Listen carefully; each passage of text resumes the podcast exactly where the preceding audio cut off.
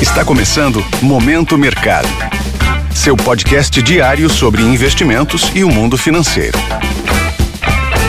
Muito bom dia para você ligado no Momento Mercado. Eu sou Tailão Oliveira e bora para mais um episódio desse podcast que te informa e te atualiza sobre o mercado financeiro. Hoje vou falar sobre o fechamento do dia 21 de outubro, sexta-feira. Cenário internacional. Em relação ao exterior, as principais praças americanas encerraram em alta, acima de 2%, um avanço expressivo e que apoiou o resultado de S&P, Dow Jones e Nasdaq subindo mais de 4% no acumulado da semana. Esse número foi apoiado no discurso de fim de tarde de dirigentes do Federal Reserve, Banco Central Americano, indicando que a inflação pode ter um movimento de arrefecimento no ano que vem, o que naturalmente favorece a migração de recursos para a renda variável, dado que a taxa de juros poderá ceder logo adiante. Em relação aos títulos considerados mais seguros do mundo, os títulos do Tesouro Americano, ou também chamado de Treasuries, houve uma trégua no movimento de alta na remuneração e a curva sofreu fechamento, justamente na expectativa de uma taxa de juros mais controlada do que se esperava no futuro. O índice DXY,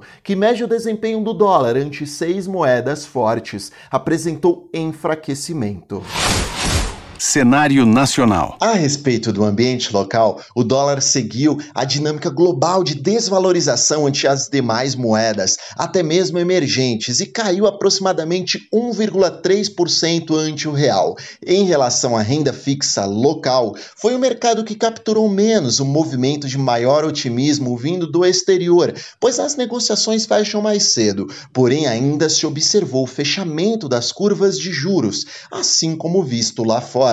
Sobre a bolsa, o Ibovespa acompanhou os pares externos e engatou em um rally que chegou a flertar com 120 mil pontos, porém fechou nos 119 mil, com avanço de aproximadamente 2%. Além desse cenário de tomada de risco já descrito no exterior, no local as pesquisas eleitorais têm se demonstrado mais acirradas e até mesmo indicando empate técnico em alguns casos entre os dois candidatos à presidência. Isso tem feito o mercado reagir em alta. Um case de destaque é Petrobras, que subiu mais de 10% entre segunda e sexta-feira, uma empresa com grande peso e que tem favorecido fortemente a alta do Ibov pontos de atenção. Olha só, em relação ao exterior, serão divulgados dados de PMI preliminar na Europa e Estados Unidos, que é o índice de gerentes de compra. Lembrando que acima de 50 pontos indica expansão da economia e abaixo retração.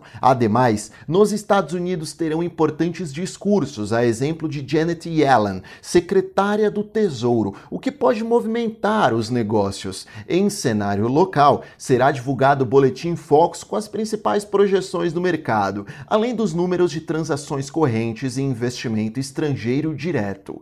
Sobre o fechamento das bolsas asiáticas, o movimento foi misto, com algumas praças em alta e outras em baixa. Europa, até este momento, com os mercados ainda abertos, está em alta e os índices futuros de Nova York vão pelo mesmo caminho, indicando a abertura no positivo. Dessa forma, termino mais um Momento Mercado. Desejo a você uma ótima semana. Fui! Esse foi o Momento Mercado com o Bradesco sua fonte diária de novidades sobre cenário e investimentos.